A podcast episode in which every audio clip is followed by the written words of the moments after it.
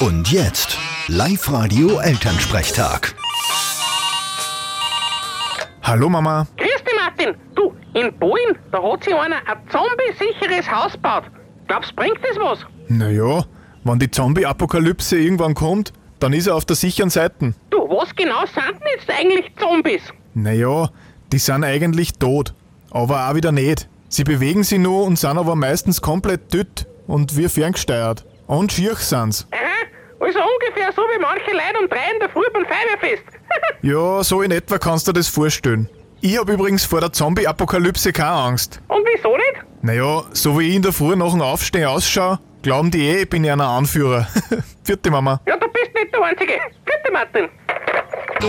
Der Elternsprechtag. Alle Folgen jetzt als Podcast in der Live-Radio-App und im Web.